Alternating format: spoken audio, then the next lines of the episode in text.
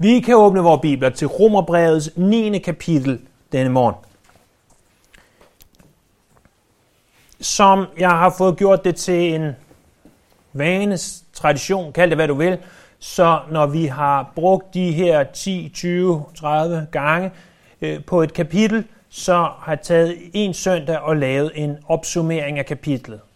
Det er ikke fordi, jeg bryder mig specielt meget om sådan en opsummering. Jeg synes, det, det næsten bliver for overfladisk. Jeg synes, det, det, det er svært for mig at, at nå et helt kapitel på en søndag. Men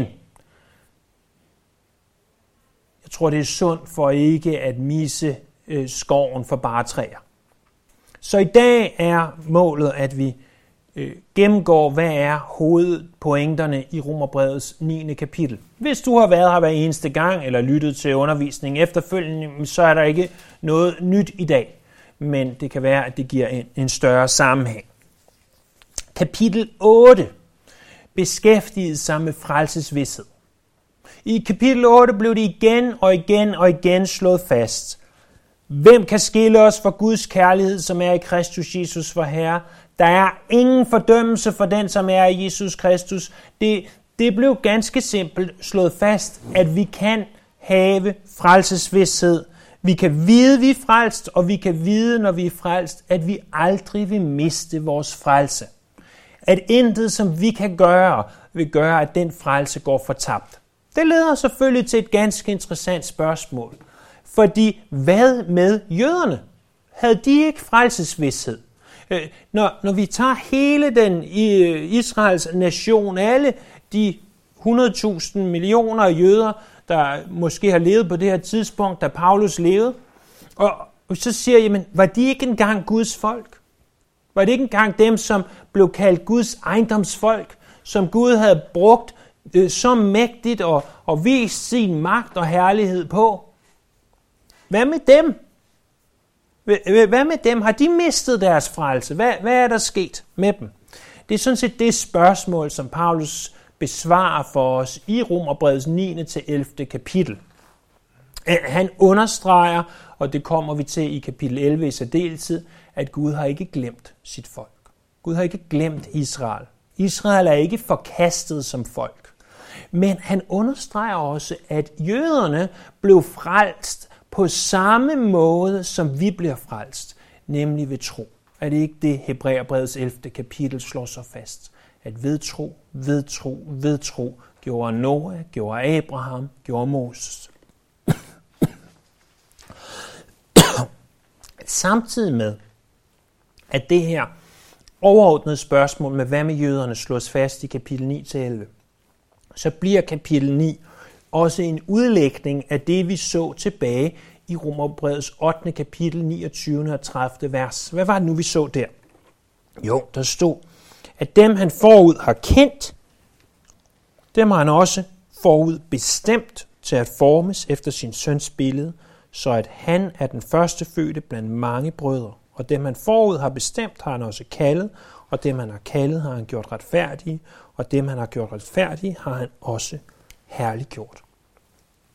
Den her lære om udvælgelse, om at Gud han udvælger eller forudbestemmer nogen til frelse, og derved indirekte også bestemmer, at nogen går fortabt. Lad os prøve at se på det. Først i vers 1-5. Her ser vi Paulus' hjerte for jøderne. Jeg taler sandt i Kristus, jeg lyver ikke, og min samvittighed kan i Helligånden bevidne, at jeg har en stor sorg, der altid piner mit hjerte. Jeg vil ønske, at jeg selv var forbandet og skilt fra Kristus, hvis det kunne hjælpe mine brødre og landsmænd. De er jo israelitter. De har førstefødselsretten, herligheden og pagterne og loven og tempeltjenesten og løfterne. De har fædrene, og for dem er Kristus kommet som menneske. Han er overalt og over alle. Gud være lovet til evig tid. Amen. Øh, han indleder afsnittet med at sige, at jeg har et brændende ønske for, at jøderne må blive frelst.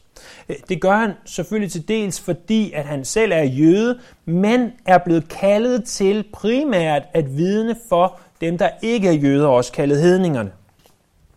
Øh, han, han siger, hvis nu det havde været muligt, teknisk set, det er det ikke, men hvis det havde været muligt, så vil jeg gerne opgive min egen frelse, for at nogle af jøderne kunne blive frelst. Det er ikke muligt. Vi så, at Moses han sagde noget lignende tilbage i øh, Gamle Testamente. Han ved godt, det ikke er muligt, men, men det er for at illustrere, hvor meget han ønsker, at de skal blive frelst. Han opregner også ni af de privilegier, som jøderne har. Han beskriver, hvordan de er et udvalgt folk. Han beskriver, at det var dem til, hvem pagterne kom. Han beskriver, at de engang havde templet og tempeltjenesten, som stadig var intakt på det her tidspunkt, da brevet blev skrevet. Men han beskriver så størst af alt, så kom Kristus Jesus igennem jødernes folk. Øh, og, og når vi nu begynder at tale om læren om udvælgelse, Øh, og igen, det at vi er udvalgt betyder, at Gud før tiden begyndte, udvalgte nogen til at blive kristne. Ved han udvalgte nogen, så forbigik han andre. Og der er flere pointer allerede af det her afsnit, vi kan drage ud af læren om udvalgelse, nemlig at udvælgelse afhænger ikke af vores privilegier eller af vores opvækst. Prøv at tænk på, hvor privilegerede jøderne egentlig var. De, de havde tabernaklet. De, de havde hele historien. De havde Guds herlighed, der havde boet i blandt dem. De havde loven, de havde stentavlerne med de ti bud. Gud talte til dem. De havde hele det gamle testamente. Intet andet folk havde Guds ord nedskrevet. Intet andet folk. Kun dem. Og alligevel var der så stort et antal, der afviste Jesus som Messias. Hvad med dig? Hvad med os? Vi voksede op i et såkaldt, og jeg siger såkaldt helt bevidst, kristenland. Jeg gætter på, at de fleste af os derhjemme har to, tre, jeg ved nogen, der sidder på forreste række, 10-15 stykker bibler øh, derhjemme. Men, men, men tænk, så, tænk så et privilegium, at, at vi har Guds ord. Skinindbundet, hardback, softback, på telefonen, alle mulige steder.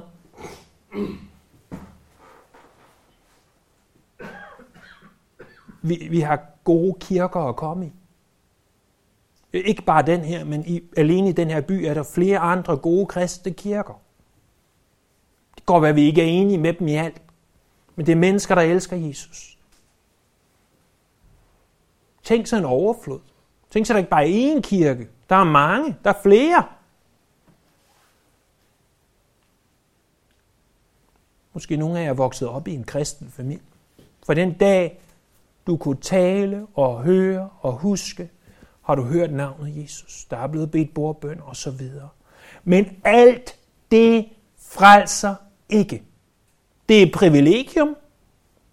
Jeg er glad for enhver bibel, jeg har stående på min bog Jeg er endnu mere glad, når jeg læser den.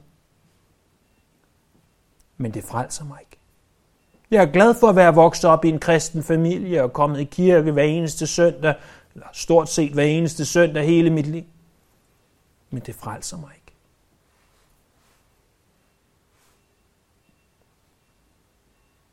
Det, der frelser, er Gud. Det er Gud, der frelser os. Det er ikke fordi, at, at vi er noget. Det, det, vi bliver nødt til at få ind i vores kranier, at frelse handler ikke om, at vi gør noget. Om at vi er noget bestemt.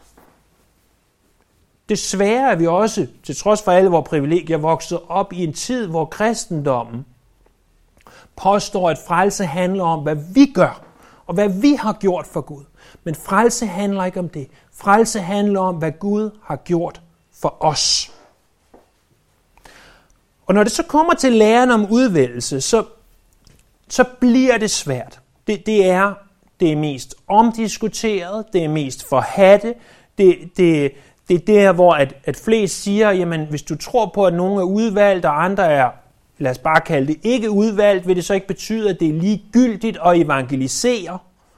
Kan, kan det ikke være fuldstændig ligegyldigt? Gud skal nok sørge for at indlemme de udvalgte, Behøver vi så forkynde evangeliet? Behøver vi gå på gader og stræder og naboer og kollegaer og så videre og fortælle dem de gode nyheder? Prøv at tænke på, hvad Paulus siger. Og endnu mere, hvad han siger næste gang, når vi kommer til kapitel 10. Jeg har et så brændende hjerte for at se jøderne omvendt, at hvis det havde været muligt, så ville jeg gladeligt opgive min egen frelse, implicit, og tilbringe evigheden i helvede, for at se andre omvendt. Fordi at Paulus tror på udvælgelse, som han tydeligvis gør, og vi ser i det her kapitel, betyder langt fra, at han har mistet sin iver, sin brændende iver for at se mennesker komme til frelse. Og hvad er så Guds udvælgelse? Det kommer vi til i vers 6-13. Så siger han, dog ikke sådan at forstå, at Guds ord er slået fejl. Det er ikke alle, som kommer fra Israel, der er Israel. Det er heller ikke alle Abrahams efterkommere, der er hans børn. Det hedder jo, det er efter Isak, at dine efterkommere skal have navn. Det betyder, at det ikke er hans kødelige børn, der er Guds børn, men det er de børn, som løftet handler om, der regnes for hans efterkommere. For det var et løfte, han fik. Næste år ved denne tid kommer jeg tilbage, og så har Sara en søn. Men ikke nok med det. Også sådan, da Rebekka skulle have børn med en mand, hvor fader Isak. Endnu inden de var født, en sige havde gjort noget godt eller ondt, blev der for, at Guds beslutning om udvælgelse skulle stå fast, ikke på grund af gerninger, men fordi han selv kalder, sagt til hende, den ældste skal trælle for den yngste. Der står jo skrevet, jeg elskede Jakob, men havde Esau. Guds ord omkring Israel har ikke slået fejl. Fordi Gud gør tingene på den måde, han altid har gjort dem på. Og igen, bare fordi, at du kommer fra Israel, betyder ikke automatisk frelse.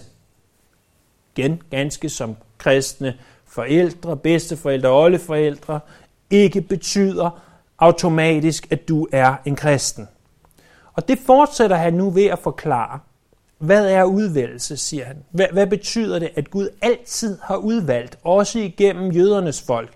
Jeg vil gerne illustrere det, siger han, ved at bruge to personer, som står jeg ganske nær, nemlig Isak og Jakob. Fordi når Gud udvælger Isak frem for Ishmael, så må vi huske, at fra 1. Mosebog kapitel 25, vers 1-4, der lærer vi, at efter at Sara dør, der tager Abraham sig en ny hustru, der hedder Ketur.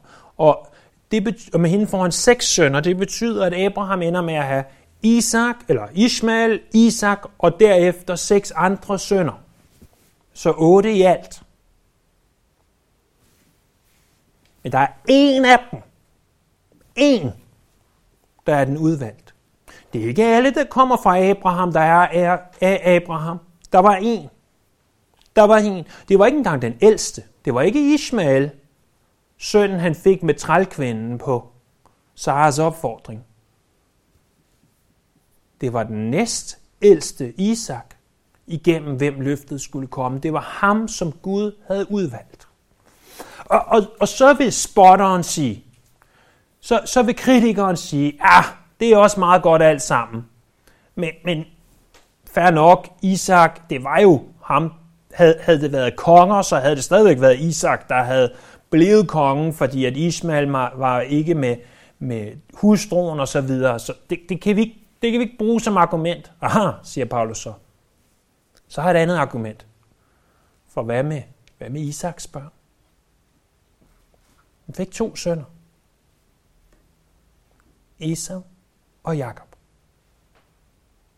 Og han fik dem med den samme kvinde, og de blev undfanget på samme tid, og de blev født på samme tid. Esau kom først, men samme dag, eller inden for samme tidsrum i hvert fald. Jeg ved ikke præcis, hvordan fødslen har foregået. De var tvillinger, og alligevel vælger Gud at vælge den ene frem for den anden. Det lærer os fire ting om udvælgelse, det her. For det første, at udvælgelse er suveræn. Det er det, vi ser i vers 10. Men ikke nok med det. Også sådan, da Rebekka skulle have børn med en mand, hvor fader Isak. For, fordi når han vælger Jakob over Esau, er det så fordi, at, at Jakob er bedre end Esau? Er det fordi Jakob aldrig har løjet og bedraget og snydt, stukket af? Vi, vi kender formodentlig godt historien om Jakob. Og Jakob, han var ikke det, vi kalder i citationstegn Guds bedste barn. Han var ikke nogen specielt god søndagsskoledreng, der gjorde alt, der blev sagt. Jo, når det kom til, at hans mor sagde, at du skal bedrage din far, så gjorde han det. Men det burde han jo måske have sagt nej til. Han valgte ikke Jakob, fordi Jakob var bedre. Han valgte Jakob, fordi at han valgte Jakob. Fordi at udvælgelse er suveræn. Det er noget Gud bestemmer. Vi kan ikke forstå det. Når, når, når jeg ser på jer, og når I ser på mig, så, så vil I med rette, og jeg vil også endda med rette kunne sige, gad hvorfor Gud udvalgte dem? Hvorfor udvalgte han ikke nogen andre? Hvorfor udvalgte han ikke nødvendigvis, det ved jeg jo ikke, men nødvendigvis dem, der gik derud lige før? Hvorfor? Hvorfor gjorde han sådan? Fordi han er suveræn, fordi det er ham, der bestemmer. Øh, vi ser også for det andet, at udvælgelse er forudbestemt. Vers 11. Endnu inden de blev født. Endnu inden de blev født.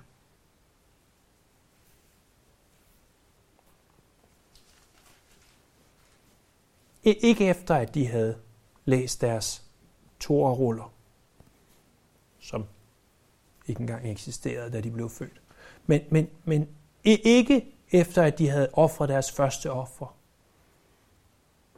Ikke, ikke efter, at de var blevet omskåret.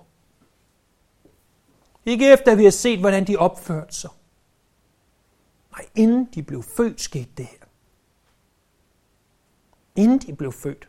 Og, og helt ærligt, er det ikke angstprovokerende? Er, er det ikke utroligt at tænke på, at vores frelse er besluttet, inden vi bliver født? Inden verden blev grundlagt, Efeserne kapitel 1, vers 4 har Gud i Kristus udvalgt jer, inden verden blev grundlagt. Forstår jeg det? Nej. Næsten lige så lidt, som jeg forstår, at når jeg kigger op imod stjernerne, og, og der er så uendelig langt, og øh, prøver at sidde og forklare, at det vil tage en flyvemaskine, så er der mange millioner år at flyve derhen. Jeg forstår det jo ikke. E, eller når mine børn kommer og siger til mig, det er det højeste tal, og så en højere. Det kan jo ikke lade sig gøre, børn. Det, det, det, vi, vi forstår det ikke. Det, det, det, det går ud over vores fatteevne. Gør det ikke?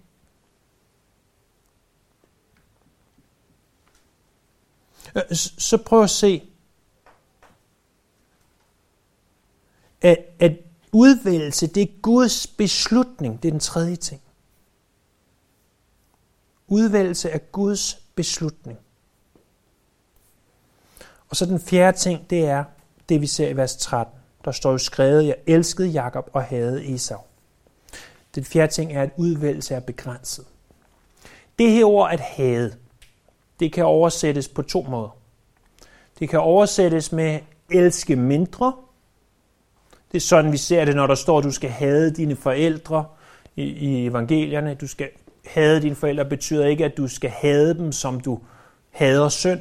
Du, du skal have dine forældre, det vil sige, at du skal elske dem mindre. Det er en måde at oversætte det på. Det, det kan man godt gøre. Man kan simpelthen også oversætte det som at have. Det er en måde, vi tænker på had. Ikke selvfølgelig på en uheldig måde, men, men når du ser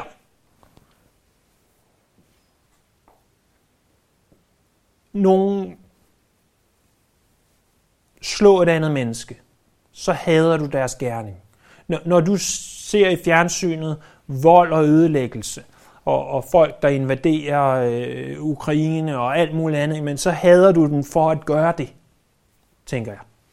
Og, og du kan komme med 10.000 andre eksempler på ting, det er helt okay at have. Når de går ned gennem gågaden i, i København med et regnbuefarvet skilt, så hader du den synd, som de gør. Ikke synderen, men synden. Det, det er okay at have de ting, er det ikke? Så, så ordet had kan godt betyde had. Og det kan godt være helligt had. Uanset hvilken fortolkning af ordet du bruger, så bør det understreges, at det her betyder, at den ene var udvalgt, og den anden var ikke udvalgt. Det er det, det betyder. Den ene var udvalgt, den anden var ikke udvalgt. Jakob var den udvalgte, Esau var den, der ikke var udvalgt. For at opsummere. Udvælgelse er noget, det at nogen bliver udvalgt til frelse, det er noget, der sker aktivt. Det er noget, som Gud beslutter. Det, at nogen bliver udvalgt til fortabelse, det er noget, som sker passivt. Gud vælger aktivt at frelse nogen. Og ved at han aktivt vælger at frelse, så forbigår han andre, og de bliver derved ikke frelst. Vi kan sige, hvis vi skal bruge de teologiske ord, så er de ikke udvalgt, men vi skal forstå, at det ikke er et aktivt valg. Det er et passivt valg. Det leder os til i vers 14. Romerbrevets 9. kapitel, 14. vers, 14-18. Hvad skal vi nu sige? Er der nogen uret hos Gud? Aldeles ikke. Han siger jo til Moses, jeg forbarmer mig over, hvem jeg vil, og viser noget mod, hvem jeg vil. Så afhænger det altså ikke af menneskers vilje eller stræben, men af Guds barmhjertighed. Skriften siger jo til Farve, jeg har lavet dig fremstå netop for at vise min magt på dig, og for at mit navn kan blive forkyndt over hele jorden. Så forbarmer mig jeg altså over, hvem jeg vil, og forhærder, hvem han vil. Det her, når, når vi hører om, at Gud han udvælger, så bør det lede til, Gud er uretfærdig. Det er ikke rimeligt. Det er simpelthen ikke rimeligt, at han gør sådan her. Det kan ikke være rigtigt. Og, og jeg vil endda gå så langt at sige, at hvis vores lære om udvælgelse ikke i en eller anden grad leder til, at vi stiller spørgsmålet og, og kommer næsten til den menneskelige konklusion, at det her det er urimeligt. Det er simpelthen urimeligt, at der er nogen, som Gud før tiden begyndte, har udvalgt til at blive frelst, og andre han passivt har udvalgt til ikke at blive frelst. Det, det er ikke rimeligt. Det havde Paulus godt forudset, du vil sige. Så han siger, hvad skal vi sige? Er der nogen uret hos Gud? Er Gud urimelig? Er han uretfærdig? Heldigvis besvarer han spørgsmålet i samme vers med aldeles ikke. Aldeles ikke. Han kommer med to argumenter. Vers 15 og 16 handler om, hvordan kunne Gud elske Jakob. Jamen det kunne han. Han siger jo til Moses, jeg forbarmer mig over, hvem jeg vil, og viser noget mod, hvem jeg vil, så afhænger det altså ikke af menneskets vilje eller stræben, men af Guds barmhjertighed. Han kunne elske Jakob, fordi det ikke afhænger af vores stræben, men af Guds barmhjertighed. I det han siger, det citerer han 2. Mosebog kapitel 33, vers 19. Frelse afhænger ikke af os, men af Guds barmhjertighed. Og for det andet, udvælgelse afhænger ikke af menneskers vilje eller stræben. Så siger du, men har jeg ikke fri vilje? Jo, jo, du har fri vilje. Du har bestemt, om du vil have en skjorte på i dag, eller om du vil have en t-shirt på i dag, om du vil have sko, støvler, husk dine briller, gå, køre, løbe, cykle, i kirke, alt det, det bestemmer du. Men jeg kan fortælle dig en ting. At hvis du blev sat foran valget, vil du vælge Gud, vil du aldrig på tusind år vælge ham. Aldrig nogensinde vil du vælge ham, hvis han ikke først gjorde noget i dig. Aldrig nogensinde. Øh, jeg ved godt, at for hver af os og for, hver, for vores synspunkt, så ser det jo ud som om, at der var et tidspunkt, en dag, en uge, en måned, et år, et eller andet tidspunkt, det er ikke sikkert, at du kender det specifikke tidspunkt, men, men de fleste af os har en fornemmelse af, at der var et tidspunkt i vores liv, hvor vi sagde, jeg vil gerne tro på dig, Jesus. Var det ikke dig, der valgte det? Jo, jo, vel var det det. Men først efter, at Gud havde født dig på ny og gjort et værk i dit hjerte, så du lige pludselig havde lyst til at vælge ham. Så, så at pludselig gik du fra at være blind til at kunne se. Prøv at tænke på, hvor tåbeligt det vil være, hvis du sagde til en blind mand, gå herfra og til hospitalet alene. Du har ikke nogen stok, der er ikke nogen ting, der bipper, du har ikke nogen hund, du går bare. Okay, siger han så, hvor er hospitalet? Jamen, det er jo den vej, det er oppe ad bakken. Og, og han, vi så sender ham ud på en gåtur. Du må ikke spørge nogen undervejs, du, du skal bare gå derhen. Sandsynligheden for, at han havnede der var er usandsynlig lille. Men hvis vi pludselig først havde givet ham øjne til at se, så vil han så lidt som ingenting kunne finde hospitaler. Det vil ikke være et problem. Når Gud først har givet dig øjne til at se, åh, så vælger du Jesus. Så siger du, jeg elsker dig. Du er den mægtigste, du er den største. Tak for alt, du har gjort for mig. Du er fantastisk. Problemet er bare, at vi tror, at det er os, der har gjort noget, når det i virkeligheden er Gud, der først har virket i vores hjerter. Vi så på det her i detaljer tilbage i Romerne 8, 29 øh, og 30 med det, vi kalder orto salutus, frelsens orden, frelsens rækkefølge. At Gud gør noget i dig først, før du gør noget for ham.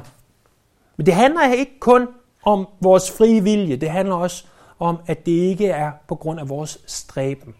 Og jeg har allerede nævnt det her mange gange. Men, men det er ikke sådan, Gud han har en af de der kikkerter, hvor han kan se ned gennem tiden. Jo, det har han, fordi han kan se ned gennem tiden. Men han bruger den ikke til at se, om du er en artig lille dreng eller pige. Og sige, nå, kom han i, bi, i kirke og huskede sin bibel og slog op i den og fulgte med. Det, det er ikke det, han sidder og kigger på. Og, og siger, kan vide, om hun en dag vil vælge mig? Fordi så blev jeg jo også nødt til at vælge hende. Det er fuldstændig misforstået. For hvis det havde været tilfældet, så handler det jo om vores stræben. Kan vide, om vi en dag stræber efter at vælge Gud. Kan vide, om vi en dag gør noget, så at vi siger, Ja, vi vil dig, Jesus. Jamen, det vil være lige så tåbeligt som en blind. Du sætter til at gå en umulig tur. Det handler ikke om, hvad du har gjort. Og jeg ved godt, at du siger, ah, men jeg var jo sådan en god kristen, og jeg gør så mange gode ting. Pris Gud, men det gør du kun fordi, at Helligånden har taget bolig i dig. Det er ikke derfor, at Gud frelser dig.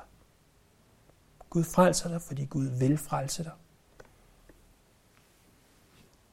Han frelser dig, fordi han ønsker at frelse dig. Ikke på grund af, hvem du er. Ikke på grund af, hvad du har gjort. Og, og må jeg tilføje, ikke på grund af, hvad du har gjort hverken skidt eller godt. For, fordi det her tæller jo begge veje. Fordi nogle af os, hvis vi tænkte, at Gud han skulle vælge os på grund af os, så vil vores odds og vores chancer være elendige, vil de ikke? Så, så vil vi godt indse, han vil aldrig vælge mig. Aldrig. Aldrig nogensinde, som Spurgeon udtrykte på sin evig humoristiske måde. Han sagde, jeg er glad for, at Gud valgte mig før tiden begyndte, for hvis det var efter tiden begyndte, ville han aldrig have valgt mig. Det er naturligvis ikke sandt, men, men, men forstår I, hvad jeg mener?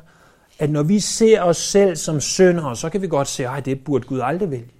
Prøv at tænk på, når vi læser evangelieberetningerne, hvem det er, han vælger. Det er prostituerede, det er tollere, øh, øh, det er øh, fiskere, der formodentlig har haft et sprog som en fisker. Det er frihedskæmper. Det er den type, han har vælger hovedsageligt. Ikke alene, men hovedsageligt. Fordi Gud vælger, som han vil. Han valgte at elske Jakob. Hvordan kunne det så være, at han overhovedet kunne hade Esau? Og, og husk, Når vi siger hade, du må gerne fortolke det, som om han hader Esau. Det er okay, du må også gerne fortolke det som, at han elsker ham mindre. Det er sådan set, i hvert fald sprogligt set, også okay, men konklusionen er den samme. Esau blev ikke valgt. Esau var ikke blandt de udvalgte. Hvordan kunne han det? Øh, fordi det er jo her, det, er jo her, det bliver svært, er det ikke? Han giver eksemplet med farve, så siger han, jamen, tænk på farve. Skriften siger, farve, jeg har lavet dig fremstå netop for at vise min magt på dig, for mit navn kan blive forkyndt over hele jorden. Og så forbarmer han sig altså over, hvem han vil, og han forhærder, hvem han vil. For om farve læser vi nemlig det her med, at han bliver forhærdet. Øh, når vi læser 2. Mosebog, så læser vi 10 gange, at Gud forhærder Faros hjerte. Men vi læser 8 gange, at Faro gjorde sig selv hård. Når, når Gud forhærder Faro, eller forhærder Esau, eller forhærder en anden, der ikke ender med at blive frelst, så det er ikke fordi Gud han gør noget, der ikke allerede er i deres hjerter. Alle menneskers hjerter er fra fødslen forhærdet. Og, og hvis hjertet er forhærdet, og Gud siger, at hvis du gerne vil have et forhærdet hjerte, så lad os da gøre det endnu hårdere. I virkeligheden, de mennesker, der ikke bliver frelst, de ønsker ikke at blive frelst. Hvis de virkelig ønskede at blive frelst, så ville Gud have udvalgt dem. Øh, så, så det er jo ikke, fordi han gør noget ved de mennesker, som, som de ikke ønsker selv. De, der er jo masser af mennesker derude, der misbruger Guds navn, der spotter ham, der siger alt, alle mulige æder forbandelser, som ikke hører til i en kirke og, og gentag, øh, øh, som øh, åbenlyst sønder imod Gud og imod hans bud, og siger, at vi, vi er stolte af det. De kalder det pride. Vi, vi er stolte af vores synd. Jamen, de mennesker, de ønsker der ikke at tilhøre Gud. De vil aldrig nogensinde have lyst til at være i himlen sammen med en hellig Gud, der hader synd.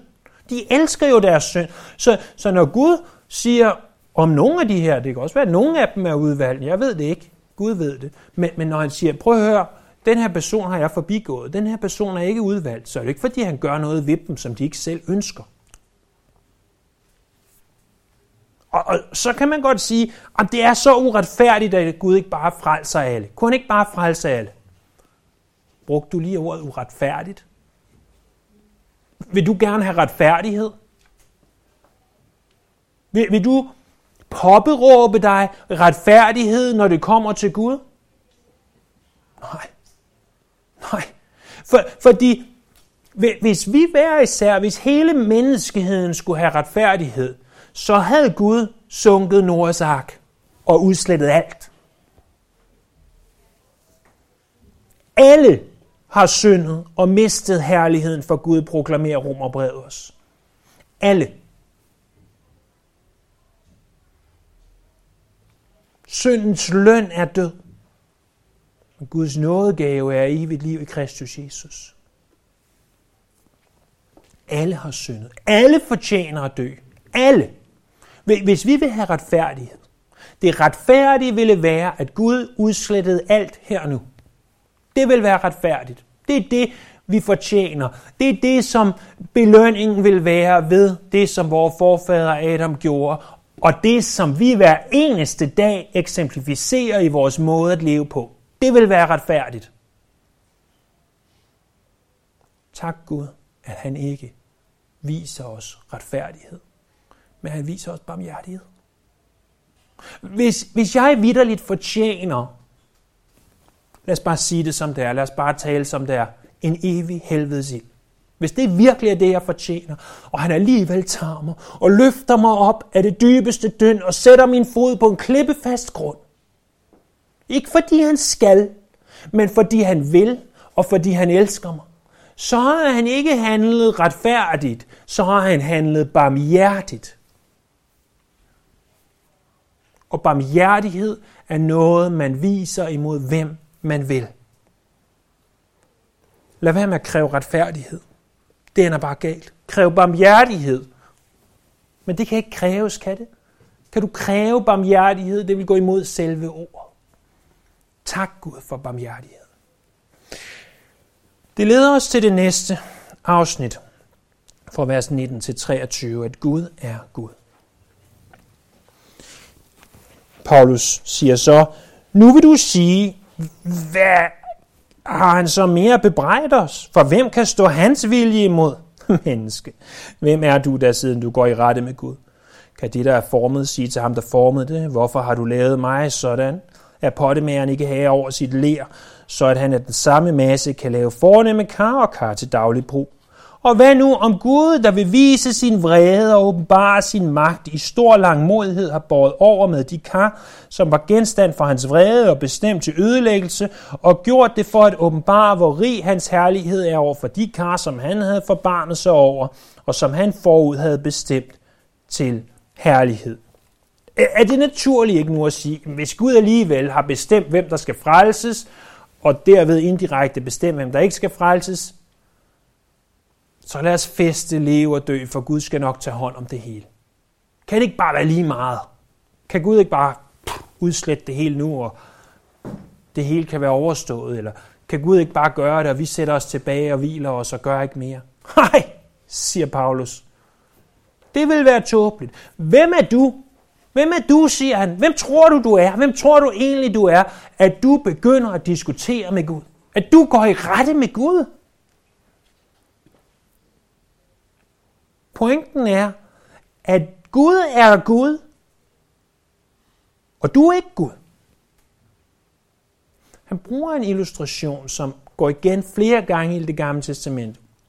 En bedst kendte af dem er at finde i Jeremias bog kapitel 18. Her taler Jeremias om, hvordan han en dag bliver kaldet til at gå ned til pottemagerens hus. Og i pottemagerens hus, der sidder pottemageren og laver den her potte, men der er altså noget i den, som ikke er rigtigt, så tager han læret, laver en dør om på den måde, han nu gør, på drejeskiven, og starter forfra.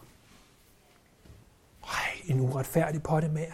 Hvordan kan du gøre det ved læret?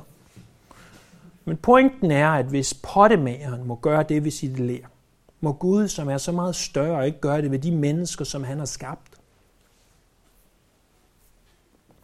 Ja, i, i, I den her lære om pottemageren, der betyder det, han bestemmer, han kan gøre, som han vil, han er suveræn, og vi har ikke medbestemmelse.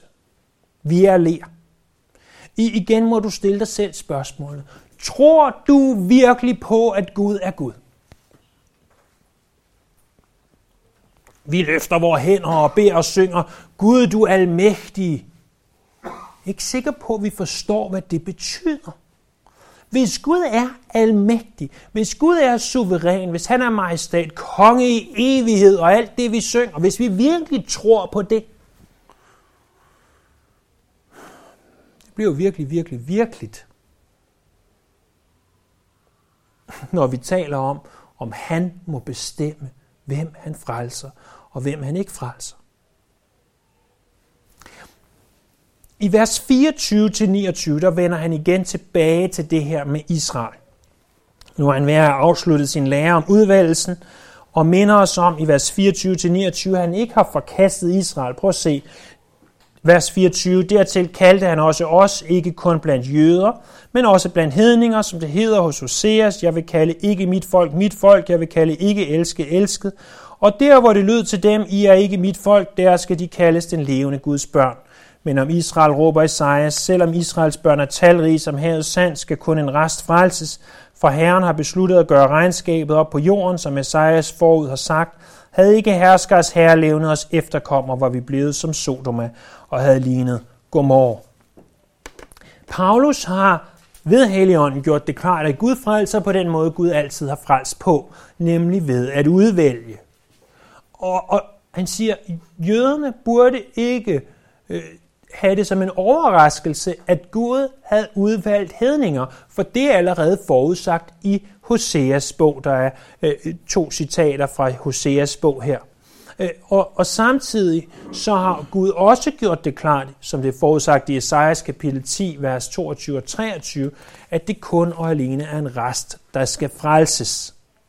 Som leder os til de sidste vers, nemlig vers 30 til 33. Hvad skal vi så sige? Jo, at hedningerne, som ikke stræbte efter retfærdighed, opnåede retfærdighed, men vel at mærke retfærdighed af tro.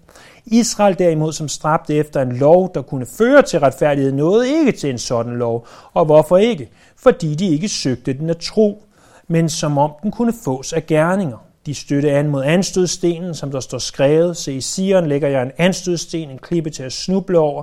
Den, der tror på ham, skal ikke blive til skamme. I de her sidste fire vers, der kan vi konkludere, hvordan frelser Herren? Jamen Herren frelser de uventede, han frelser hedningerne. Han frelser ved tro, ikke ved gerninger, og så frelser han ved Jesus, også kaldet anstødsten. Det er den måde, Herren frelser. Vi skal frelses, fordi vi er syndere, og Gud frelser os ved Jesus, ved at vi tror på Jesus.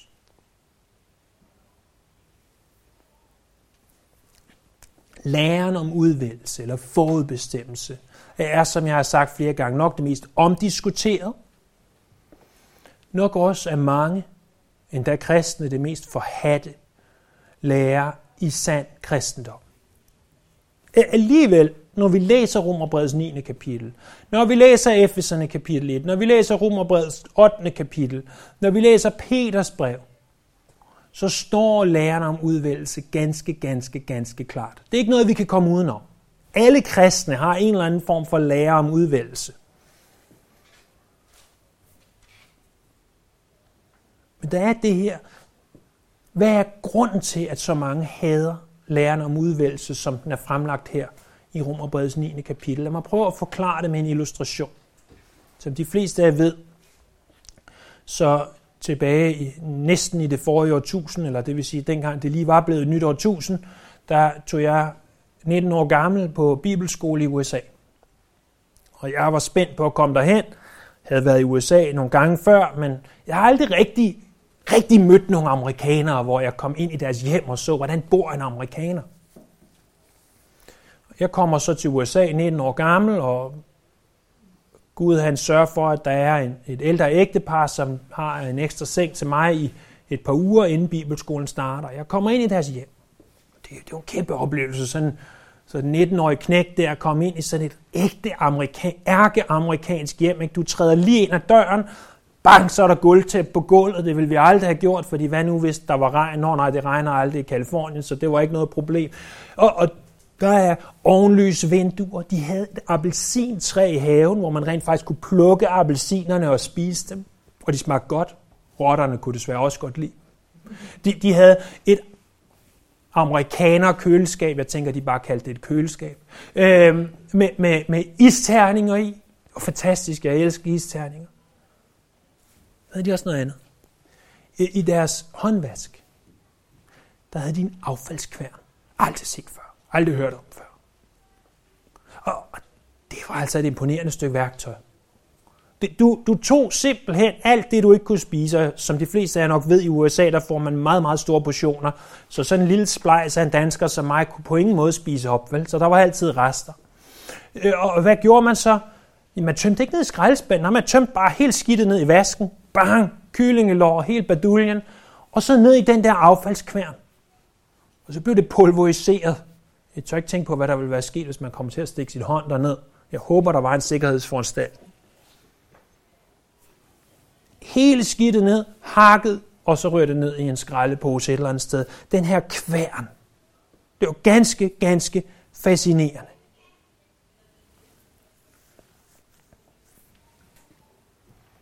Læren om udvælgelse er en kværn. Det er en affaldskværn, lad os kalde det det. Ved du, hvad den gør? Det tager al din stolthed alt det, du tror, du har gjort, alt din formåen, alt det, du tænker, du gjorde for at blive frelst, og så propper det den ned i en kværn og siger, det var intet. Det kværner din stolthed. Og hvis der er én ting, vi som mennesker hader og afskyr, så er det, når vores stolthed bliver krænket. Det er, når vi ikke længere kan synge, I found Jesus. Hvilket gjorde du der? Ej, han fandt dig. Han søgte dig. Du søgte aldrig ham. Og så troede jeg på Jesus, og så trådte jeg frem, og så gjorde... Nej, nej, nej, nej, nej, du har totalt misforstået det. Det handler ikke om, hvad du har gjort for Gud, men om, hvad Gud har gjort for dig. Hvorfor tror I, vi kalder det, at vi er frelst af noget? Vi bruger det ord så lemfældigt. Vi er frelst af noget. Noget betyder noget, du ikke har fortjent. Du modtager noget ufortjent. Læren om udvælgelse tager ganske simpelt hele din stolthed, al din formåen og kører det ned gennem en affaldskværn, så der er intet tilbage. Og derfor hader mennesker læren om udvælgelse, for pludselig bliver vi taget ud af ligningen, og tilbage står en. Den eneste, som kan frelse. Kun ham. Ingen andre. Ingen anden. Det er kun ham, til hvem æren skal gå. Og kan jeg ikke få en lille smule ære? Kan, kan jeg ikke bare sige, at jeg har gjort en lille smule? Nej. Din stolthed er i affaldskværn nu. Og jeg ved godt, jeg ved det godt. Jeg har selv haft svært ved at acceptere, at Gud han udvælger til frelse. Men når vi ser det, når det pludselig står klart for os, så kan jeg kun gøre én ting. Jeg kan bøje mig ned og tilbede ham. Ikke mere, ikke mindre, ikke andet. Jeg er ked af at kværne. Nej, jeg er ikke ked af det, men jeg er alligevel lidt ked af det, hvis jeg kværnede din stolthed den her morgen. Hvis du troede og kom tro, og du troede, at jeg valgte engang Jesus, jeg gik engang frem til et eller andet. Nej, nej. Gud frelste dig. Gud frelste dig.